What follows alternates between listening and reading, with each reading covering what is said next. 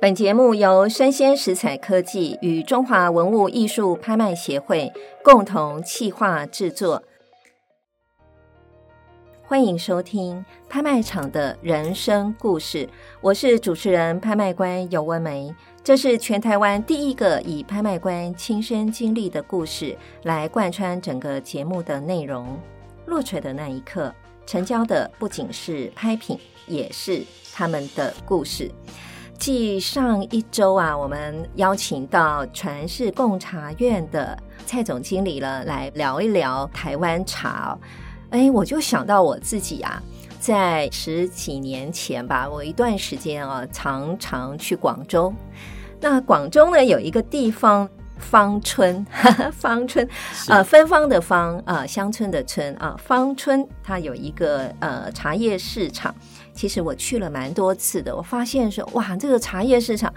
真的非常非常的大啊、而且呢，集结了各式各样，譬如像江浙的龙井啦、广东的茶啦、福建铁观音啦、云南的普洱啊、沱茶啦、广西的花茶、台湾的洞顶乌龙，哇，什么茶都有啊！我们今天呢，继续请蔡总继台湾茶之外呢，我们来来聊一聊普洱茶哦。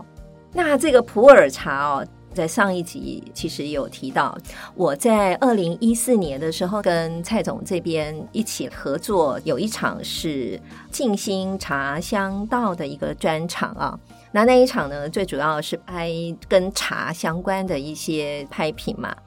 我第一件拍品是什么，你知道吗？蔡总，你还记得吗？ 你可能忘记了。可能忘记了是好，其实我第一件拍品哦，不是茶，第一件拍品呢是陆羽啊，呃，陆羽的茶经啊，陆羽我们知道，我们都叫他是茶圣嘛啊、唐代的陆羽啊，他特别呢对于茶方面有很多很多的考究，他就写了一部叫《茶经》，这个是世界上第一部跟茶有关的专门著作啊。这个呢，就开启了我拍卖茶的这个人生啊。好，那蔡总要不要聊一聊啊？像传世贡茶院啊，哈，就是是在您的工作当中啊，您跟普洱茶之间有什么样的接触吗？好的。呃，一般我们台湾人对普洱茶啦，就是说除了有专业的人士之外，一般讲到普洱茶，就会讲说啊，超普得，超普得。嗯，那这个东西总是其来有志啊，是对不对？话说我自己啊，在最早接触这个普洱茶的时候，大概是民国五十几年。嗯，那民国五十几年那个是什么年代，我们也不是很清楚。嗯可是现在回头去看，才知道说，哦，那是大陆嗯，在普洱茶是一个大改革的年代。哦，是哦，嘿他们从一般的号级茶嗯要转换成所谓的审茶师，就是说嗯，他们由省去管的这个茶的阶段，也就是要进入所谓红印的阶段。嗯那这个红印的阶段，他们有很多的大改革。第一个，他们有开始有砖茶，嗯有沱茶，嗯有熟茶，嗯哦，各种大的改变。嗯再来就是说，他们可能那时候的经济改变也很大，嗯所以很多的茶叶基本上往东南亚，尤其往香港销售的不多。嗯，那这些茶商就会往台湾来寻找。是，哎，那所以那时候就是在文山茶区，嗯就是有很多人要求来一样做普洱茶。嗯那时候我家也开始有做这种普洱茶，哦，我但是我们台湾也做，是也做，但是是呃，第一个我们不满意，第二个、他们也不满意，嗯，就是他们都是做砖茶。对那，时候他拿给我们的样品是这样，大概都是文革砖，现在看起来是文革砖了。那时候小时候不是很理解，但是现在印象对起来就是文革砖。可是它都完全拆封的，因为那时候那个年代不能够进来，嗯完全拆封，然后包括里边的票都是拿掉的。嗯然后那时候还流行四方形的，目前市场上很难看到。可是那时候它是四方形的，而且会用红包大红色的嗯那种那种来包装。那嗯，时候大家所有的茶农，因为基本上大家也是专业，对于普洱茶是抗拒的，嗯，所以那时候所谓的超普得大概就是这样子的意思，就是这样对可能也是因为对于闻起来的那个味道啦，哈对，或品尝起来，大家对，对嗯还不是那么熟悉啊。普洱茶，是其实普洱茶茶树的茶种啊，它是有一个故事的啊。是是那相传呢、故事跟诸葛亮有关系。 是，蔡总要讲讲吗？那您来哦，我来说是是，OK， 是我来说。好，这个普洱茶，我们知道它是产在云南嘛啊，那总是为了要行销他们嘛啊，总是会有一个故事啊。那这个故事呢，相传在西元三世纪啊，就是三百年左右，大概是三国时代嘛。这个蜀汉的军师诸葛亮啊，我们都知道他啊，率领大军啊去南征，有一个故事啊，或许各位也都听过，就是七擒七纵孟获。有吧？哈，就是把这个南蛮啊孟获把他抓了七次啊，又呃放走了他七次的这样子的一个故事。那可能也是在这里面呢，所以大家就会讲到说，哎呀，因为在征战的过程当中，因为到那边啊什么瘴疠特别多，军队啊到那边常常会生病。后来呢，诸葛亮呢就哎。开发了普洱茶，普洱茶其实也带有药性的一些功能嘛，哈，所以让士兵呢喝了以后，不仅仅是精神很好，很多的瘴疠之气呢都不药而愈，所以就打了胜仗，所以他们就说诸葛亮呢是普洱茶的开发的始祖啦，哈，是这样子来的。哎确实确实，总是要有一些传说嘛，哈，哈哈哈然后 哎是呢是是来带动整个茶叶的发展啊、对那对刚刚蔡总您有提到，可能也因为政治上面的一些变革啊，譬如像茶叶的发展，从清末明初就是有一些古董茶，我们那时候对叫号级茶哈。是是那是另外到五十年代，因为国家收回来就要应急应急茶是那后来呢，又慢慢的呢，有一些松绑，所以七十到九十年代有七对子饼茶啊，对然后一直到现在呢，哇。百家争鸣啊，有很多的茶厂都自立门户了，然后甚是至有一些私人可以定制啊。是我们就沿着这个历史脉络，我们来跟蔡总聊一聊了哈。清末明初啊，好集茶啊，在当年是一个什么样的样态？那听说在拍卖市场上，好奇茶动辄千万啊，哈，这个是一个什么样的状况呢？因为普洱茶真正的完全成型，应该是在万历之后了。嗯嗯，大概就是刚才所提到的，是一六二零年之后了。是啊因为那时候才有普洱茶这个名称，嗯也才有普洱茶这个地名。嗯，因为之前都都叫做丝毛啊，嗯不叫做普洱。对，那当时就是说，在这个所有茶叶的过程当中，基本上都属于团茶的一部分。团茶就是一碗嗯一碗的， 嘿嘿嘿而且它有不。一团一团同的形状。哦，所以我们现在在大陆故宫里边，大概还有团茶比较有名，就是所谓的金瓜贡，嗯它就是团茶，可它把它做成一个一个金瓜的样子。嗯嗯哎，那到清末明明初初的时候哈、嗯才开始有把它正式压成这个样子。哎，嗯正式压这个样子。嗯，那那时候压的样子，就说凡走过必留痕迹。嗯当年普洱茶的做法嗯跟后来几次大改革嗯不同，嗯，喝的感觉也不一样。哦，嘿是嘿，所以好奇茶，我们现在目前可以看到的茶品大概是。一九二零年左右的，嗯嘿嘿，那比较有名，他们在清朝末年有进贡的，嗯像呃，譬如说呃宋聘号啦，对呀哈、嗯哈、那这些茶品大概都都还有可以靠这样子。嗯但他们的做法是用石磨的方式，嗯那石磨它有一个特色，就是说模子多大，嗯你做出来饼就多大。嗯，用石磨去给它压制，对对不对？嗯压制，然后成一个扁扁的饼的对他样们，子。它里面还是有布的，但是是他们压出来结果就是说，我不管我里边是水分多高、嗯多低，嗯我压出来就是这个样子。嗯哎，那如果说譬如我压下去的时候会很蓬松，它就会隔很多天。嗯再把膜取出来，所以他们都几乎都会完全一样。嗯那时候的茶基本上就是说，从最嫩的嗯到最老的可吃的范围，通通都采，嗯所以它叫做呃单株的想法。嗯啊，就是说一株里面的茶全部都都在这里，哦，都在这边，都在这里哦、所以一颗里面对，一棵茶树，它里面的茶叶，对它就是做一饼这样子，是是对，那它不会混在一这起。不会不会。那到所有应季茶阶段的时候，就没有用石磨了，哦，它一样用布，是，是那一样相对，他们当时都用三百七十五克比较重，嗯因哼，为后来都改成三五七了，嗯，那是三七五，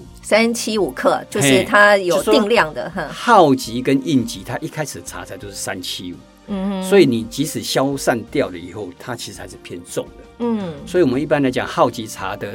茶重一般来讲都是三百四左右，嗯嗯，所以你如果出现说两百多，那代表说可能就是消失掉太多了，对，啊、或者根本就不是好 奇茶啊。所以你从它的柄形，嗯从它的重量，从它的厚度，嗯它形状是不是单一？它一定单一，嗯，因为因为我今天是呃宋病号的茶庄庄主是啊，我就这几个石磨啊，对啊石磨药水每个都一样啊，对不管厚度、直径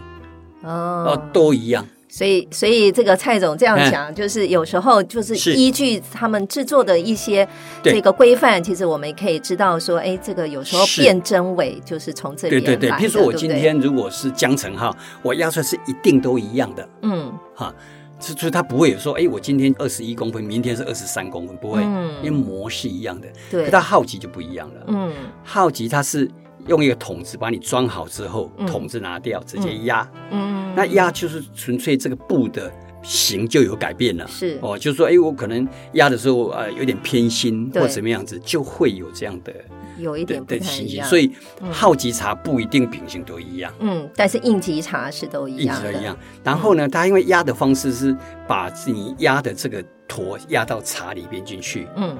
所以呢，它那个布比较大，嗯所以压的的位置跟大小都会都会比较大。啊，嗯。基本上是这样的情形。是我来补充讲一下哎嗯啊，哼就是好奇茶嘛，因为它是清末明初嘛，所以是那个时代真的也都蛮久远了啊，是超过百年以上。那刚刚蔡总有讲到宋聘号嘛，哈，嗯哼宋朝的宋，是然是后是是聘书的聘号，嗯哼宋聘号这个嗯是 number one 第一是名哈。是是，另外的话呢，有号称五大古董号级茶哦，譬如像宋聘号啊、陈云号啊、同庆号啊、同心号，还有福元昌啊、是这个是是在我们拍卖茶叶普洱茶的场上常常可以看得到的明星拍品。是是是不是啊？然后呢，这个应急茶哦，其实应急茶是一九五零年以后，因为呢普洱茶的生产跟进出口，那统一就由中国国家把它收回来了是，就统一经营啊。所以这一段时间，这个是国营的哦、呃中国国营的时代。那刚刚有提到，就是因为大量的生产，所以它等于说它机器压模啦，哈，还有它的嗯重量啦，可能它的形状啦，就是有比较呃有规制啊。那对这个大家也会比较能够来判断啊对。那在应急茶里面啊，常常我们就会发现说，里面都有放一些小纸条是啊、有我们称为内飞，对不对？是哈是那个蔡总要不要讲一讲，为什么要放这些小纸条呢？因为我们现在呃好奇茶是也会放这个内飞，是嘿，但是它只放内飞，其他没有。对，一般好奇茶里边，它是每一片里边会放一个内飞，代表说我对我的茶品负责。嗯，哦，譬如说我是福元昌。对，啊，我是啊宋聘，我的啊钱力珍，我为这个东西负责。是那很多会在家，哎，他们是把七片装成一桶，对那一桶里边它会会有一个桶票，哦，还有一个桶票哎啊，好，好奇茶大概是这两种东西，是啊，要认这两种，认这两种东嗯西哼。那桶票不一定有了嗯哼哈，但是基本上他们内非是这样一子定的有，内非是一定有的嗯哈嗯。嗯那应急茶就会再多一点点，就是它有外包装，嗯，哎，它有外包装，就是说，哎，我今天外包装里边，然后我还写啊八中黄印啊哦对对对啊还有一张纸审查 师这对样对这样子对。嘿那我们也由这个茶的茶纸嗯，它的形状各方面去认这个茶是不是当时道地的，对，啊，那时候的茶，譬如说那时候还没有道林纸，因为道林纸是从香港传进来的，嗯那时候还没有道林纸，那那时候用什么纸呢？所以一般的磨造纸，啊而，且磨造纸它有长铅、短铅。嗯，哦，还有材质到底是用树木去做的，还是有加一些稻草之类的东西嗯做的那个纸？哦，我们以前叫草纸，草纸就有加草嘛，哦，是嘿嘿 所以每一张的纸的大小、厚度、重量其实都是一致的，嗯哦，都是一致的。嗯所以如果是不一样的话，那就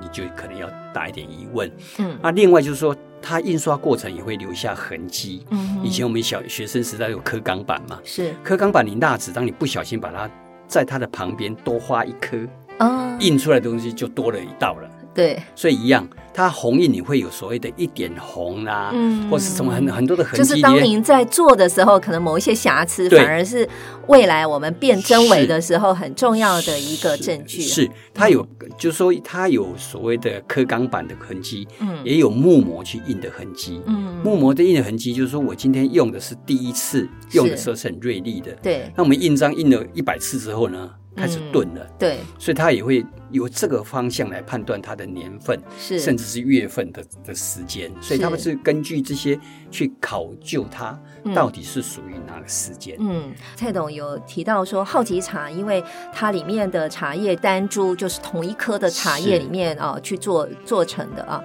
那到应急茶的时代啊，我们就发现说，哎呦，那个茶饼上面都有一些神秘数字啊。这个神秘数字呢，上面会写什么七五四二啊、七五七二、八五八二什么的，有哦好多好多不同的数字，但都是四码哦。再请问一下蔡总，这个四个神秘数字到底是代表什么呢？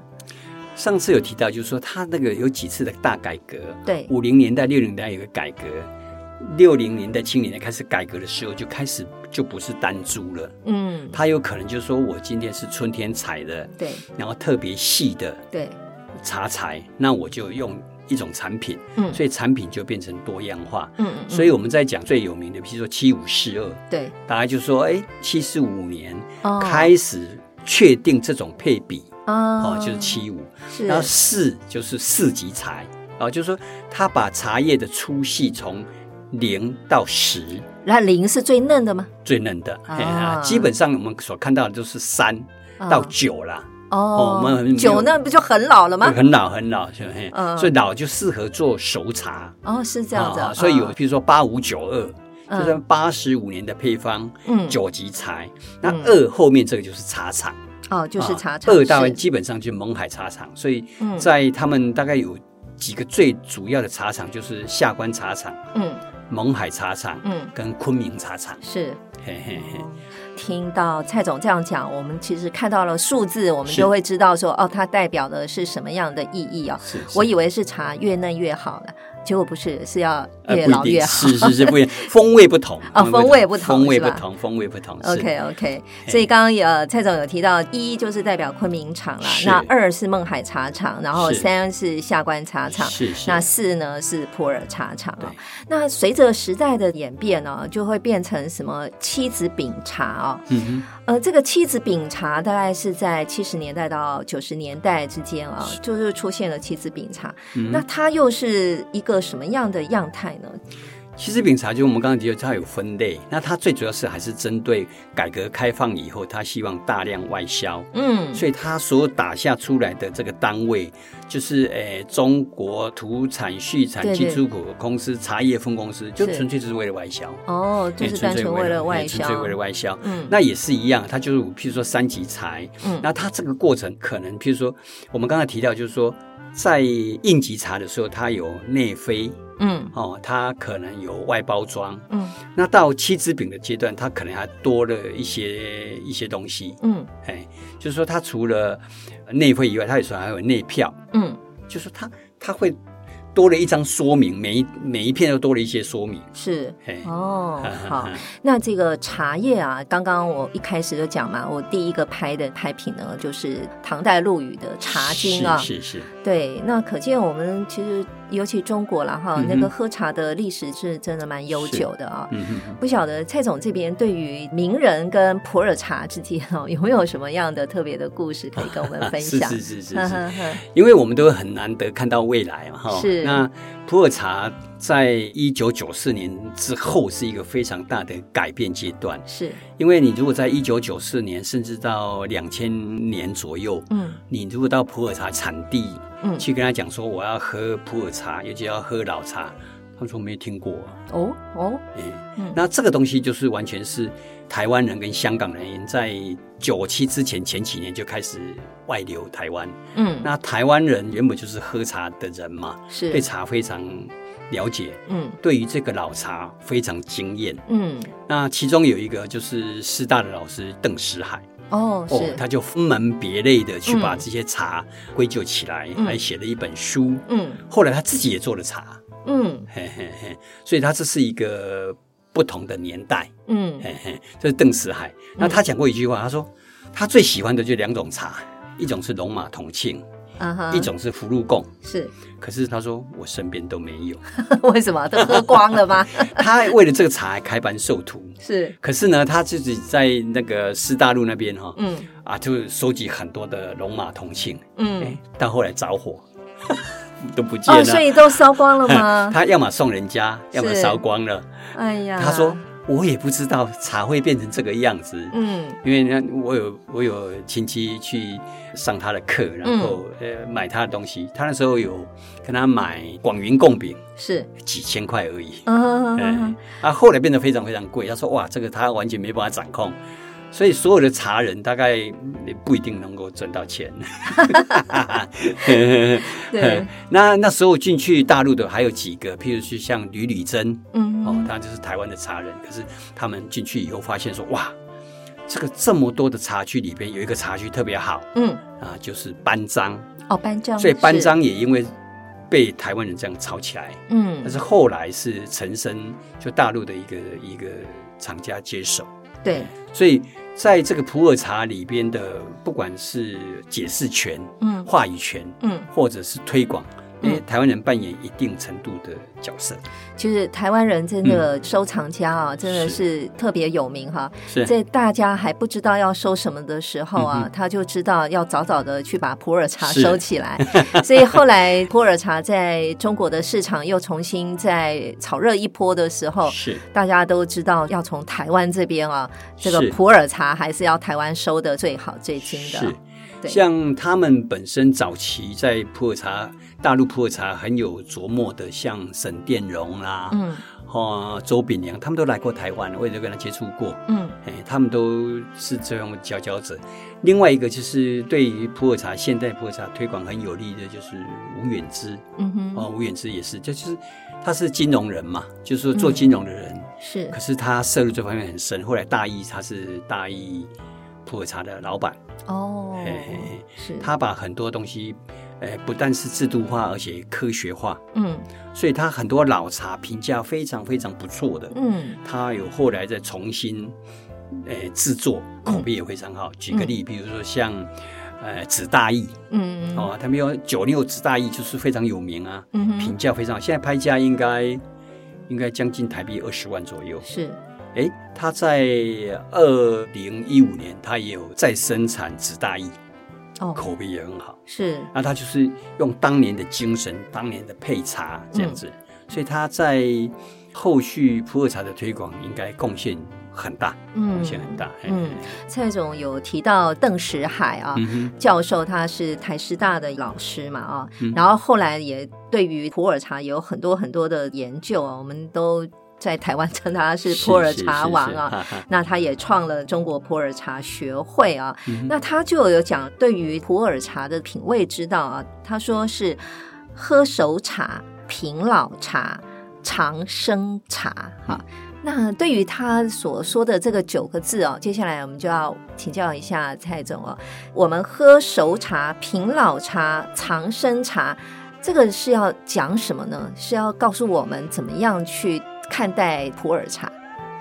因为台湾人或者是说以前的香港人都很喜欢喝老茶，嗯，那老茶不容易得啊，嗯二三十年都还觉得老茶是几岁才算老茶？呃，一般我们如果说现在拿红印来喝，是觉得刚刚好而已啊。哦，那那是随便一算都是五十年啊呐、哦，五十年才算老50，年那就还好、所以这啊，很难呐、 嗯所以这是很难。很难。所以在刚才有提到，一九五零年那时候红印那个阶段，是，他们就有开始尝试做熟茶。嗯那熟茶是这个样的意思，就是说我们把它引进一种发酵的细菌，对，它可以耐高温，是，可以很快速的发酵，对所以一般来讲是维持在五十度左右，然后去去焖去渥堆，对，那特殊的的水特殊的温度嗯啊，在一个比较严密的管制之下，嗯可以有还不错的效果。嗯嗯嘿嗯嘿，那这个这个基本上的技术还是掌握在大意啦，或者是下官手里。嘿嗯，嘿嘿，是刚刚有提到什么卧堆啦，是哈，然卧后堆怎么样去尝茶啦，哦，嗯然后喝生茶啦、熟茶，所以就是说熟茶就是有经过卧堆堆的的过这个过程，那生茶就没有这样的。是。但有人就是会讲了，是不是普洱茶喝熟茶对身体保健比较好，喝生茶的话对胃比较会比较哦挖确胃，确实是是不如是此确实是这确样实是如此。我们如果从茶叶的成分来看哦，嗯我们会觉得说啊，茶叶里边有很多多糖体呀、嗯茶多糖啊，嗯儿茶素啊。是可事实上，它们之间其实是有时候是不会同时存在的。嗯嗯嗯嗯譬如说茶多糖，或者是说，诶、多糖体，它是发酵之后才会有多糖体啊。嗯嗯那发酵之后呢，儿茶素就不见了。是哦，就好像说我喝红茶，我就不会睡不着觉。嗯为什么？因为儿茶素被转化掉了。哦，所以喝红茶、喝老茶不会睡不着觉，是哎啊，你会偶尔还会睡不着觉，是因为它里面还有咖啡因，但是最主要让你睡不着觉是儿茶素。嗯那我们刚才提到，就是说发酵过的东西，嗯对于我们心血管或者是是这些这些，它是有很好的帮助的。了解那对于绿茶。它也有另外一个帮助，比如说它，呃，活性非常强减， 活活性非常强，可能抗癌啊，啊就是抗癌抗自由基特别有效，啊是是是，是所以它两个是不会同时存在的。好吧，嗯反正对身体是健康的啦，哈，对对对对不对？因为常茶嘛，哈，是其实说实在的，在对拍卖市场上面呢，对于老茶这些重要的，不管是号级茶、是应急茶，其实它在拍卖市场也有很好很好的记录啊。对，譬如像之前有讲到什么宋聘号有没有是啊？宋聘号的成交最高的这些比较高价的记录，我不晓得蔡总您曾经有关注过它吗？它这个拍卖过程应该都是跟一般的古董一样啦，是就看的就是它是不是确确实实的来源是没问题，然后嗯去看它的品相。对，所以假设譬如说我们刚才提到，就是饼型的大小、厚度啊，嗯茶材啊。嗯重量啊嗯，包括它里面的内飞啊、嗯大票啊，什么都很完整的话，嗯。以目前拍卖的行情，大概台币大概都是一千六到将近两千万哦，哇哦，哎，大概都是这样。的嗯行情。对，呃，蔡总讲的真的确实也是没有错啊。那我这边呢有一个记录，它是一九二零年代生产的一款宋聘号的普洱茶。你知道吗？宋聘号的普洱茶生产在一九三六年的时候卖多少钱呢？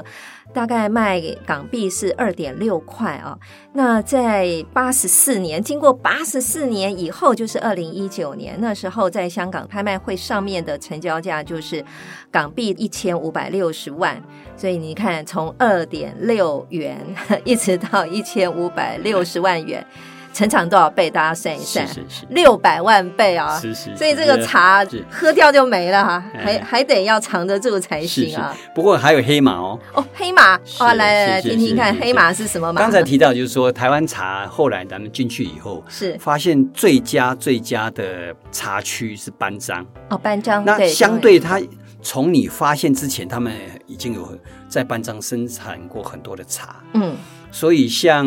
大邑的所谓的六星孔雀啊，嗯或者是呃小白菜啊，嗯当年都是在布朗茶区或者班章茶区的，都是水涨船高。嗯嗯，以嗯最最佳的像六星孔雀，嗯目前拍卖价以台币来讲，可能都将近两百万。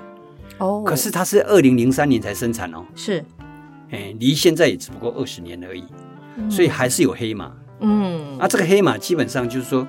因为台湾在这个方面的话语权还是蛮有的。嗯但话语权不是嗯某一个个人不是的，就是说大家都觉得这个茶区不错，哎，它慢慢的这个就会往上来。有一个市场的共识哈是，大家是是就是是往是会往那边是是那是边走啊。哎，但是有一些东西，像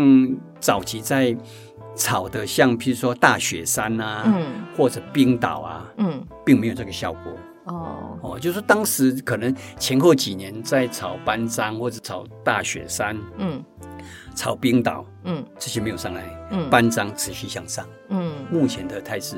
是是这样的。所以听起来就是像普洱茶的这个市场啊，嗯要能够受到它的品尝起来、品起来，它的是不是让这些藏家能够认可啊？哼，是哈，才是真道理了哈。是是你如果是光靠炒作的话啊，是它只是一时的，并没有办法让整个市场可以长久的来支撑它。是是，那么呃，最后呢，谈了那么多啊，谈茶，然后又谈到这么高价的茶叶的交易的一些记录啊。其实呢，我们回过头来啊，来我们来诗情画意一下好了。节目的最后啊，我们知道啊，其实，在宋代的文人里面啊，苏东坡。呃，他真的是对于生活啊，他是过得就是最有滋味的一位啊。他也是非常非常喜欢茶，你知道吗？好，是非常喜欢茶。曾经呢做过八十几首诗，都跟茶叶有关哦。其中有一首诗啊，大家都觉得他真的是奇才。他这个诗呢，从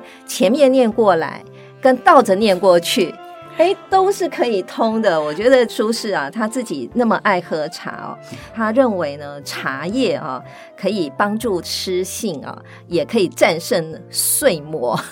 所以那个茶叶呢，自古以来啊，对于文人来讲啊，非常非常重要的一个，不管是在生活上面啊，品味的展现啊，哈，或者是文学上的造诣啊，其实茶叶对他来讲呢，真的是非常重要的一个作用了哈。是好，那蔡总，您自己本身喝茶，你喜欢喝什么样的茶呢？呃，普洱茶我嗯比较喜欢喝，就是大概啦、嗯是三十年起左右的啦，啊、三十年起左右的，嘿对对对，你如果说有经验，当年生产的到十年生产的是，这个很新鲜的茶，应该一般来讲，呃，我们讲说它的成分非常浓，可可是它还没有完全转化为我们所要的东西，所以呃，事实上比较难入啊口。嗯那如果说到好级茶，当然是很纯，就好像老酒一样。 嗯可是我们常常会讲说，哎，好像相对没那么多，没有没没有什么脾气呀、嗯嗯嗯嗯嗯特色会比较单一，哎，大概是类似这样的过 OK，程。反正对跟人的年龄一样嘛，哎对哈对对对少女的时候哎啊，是是可能它的滋味很很容易彰显，你也很容易就可以品得到啊。可是可能它的底蕴就没那么 厚啊，是 是，所以是喝老茶呢，还是啊有对对它的底蕴存在了啊。是是是 OK，好，最后拍卖会人生故事小领悟啊，普洱茶呢，它是有生命的啊，所以也有人说它是。生命的艺术啊，那一杯普洱好茶啊，刚刚听起来它真的是集结了天地灵气啊，尤其是它的滋味非常的醇厚。很重要的呢，就是普洱茶其实时间是它很重要的一个存在的关键啊。刚刚有提到说，如果用年龄啊，就是用茶龄我们来算的话，那十年的普洱茶哦，退掉了呃草陈味哈、啊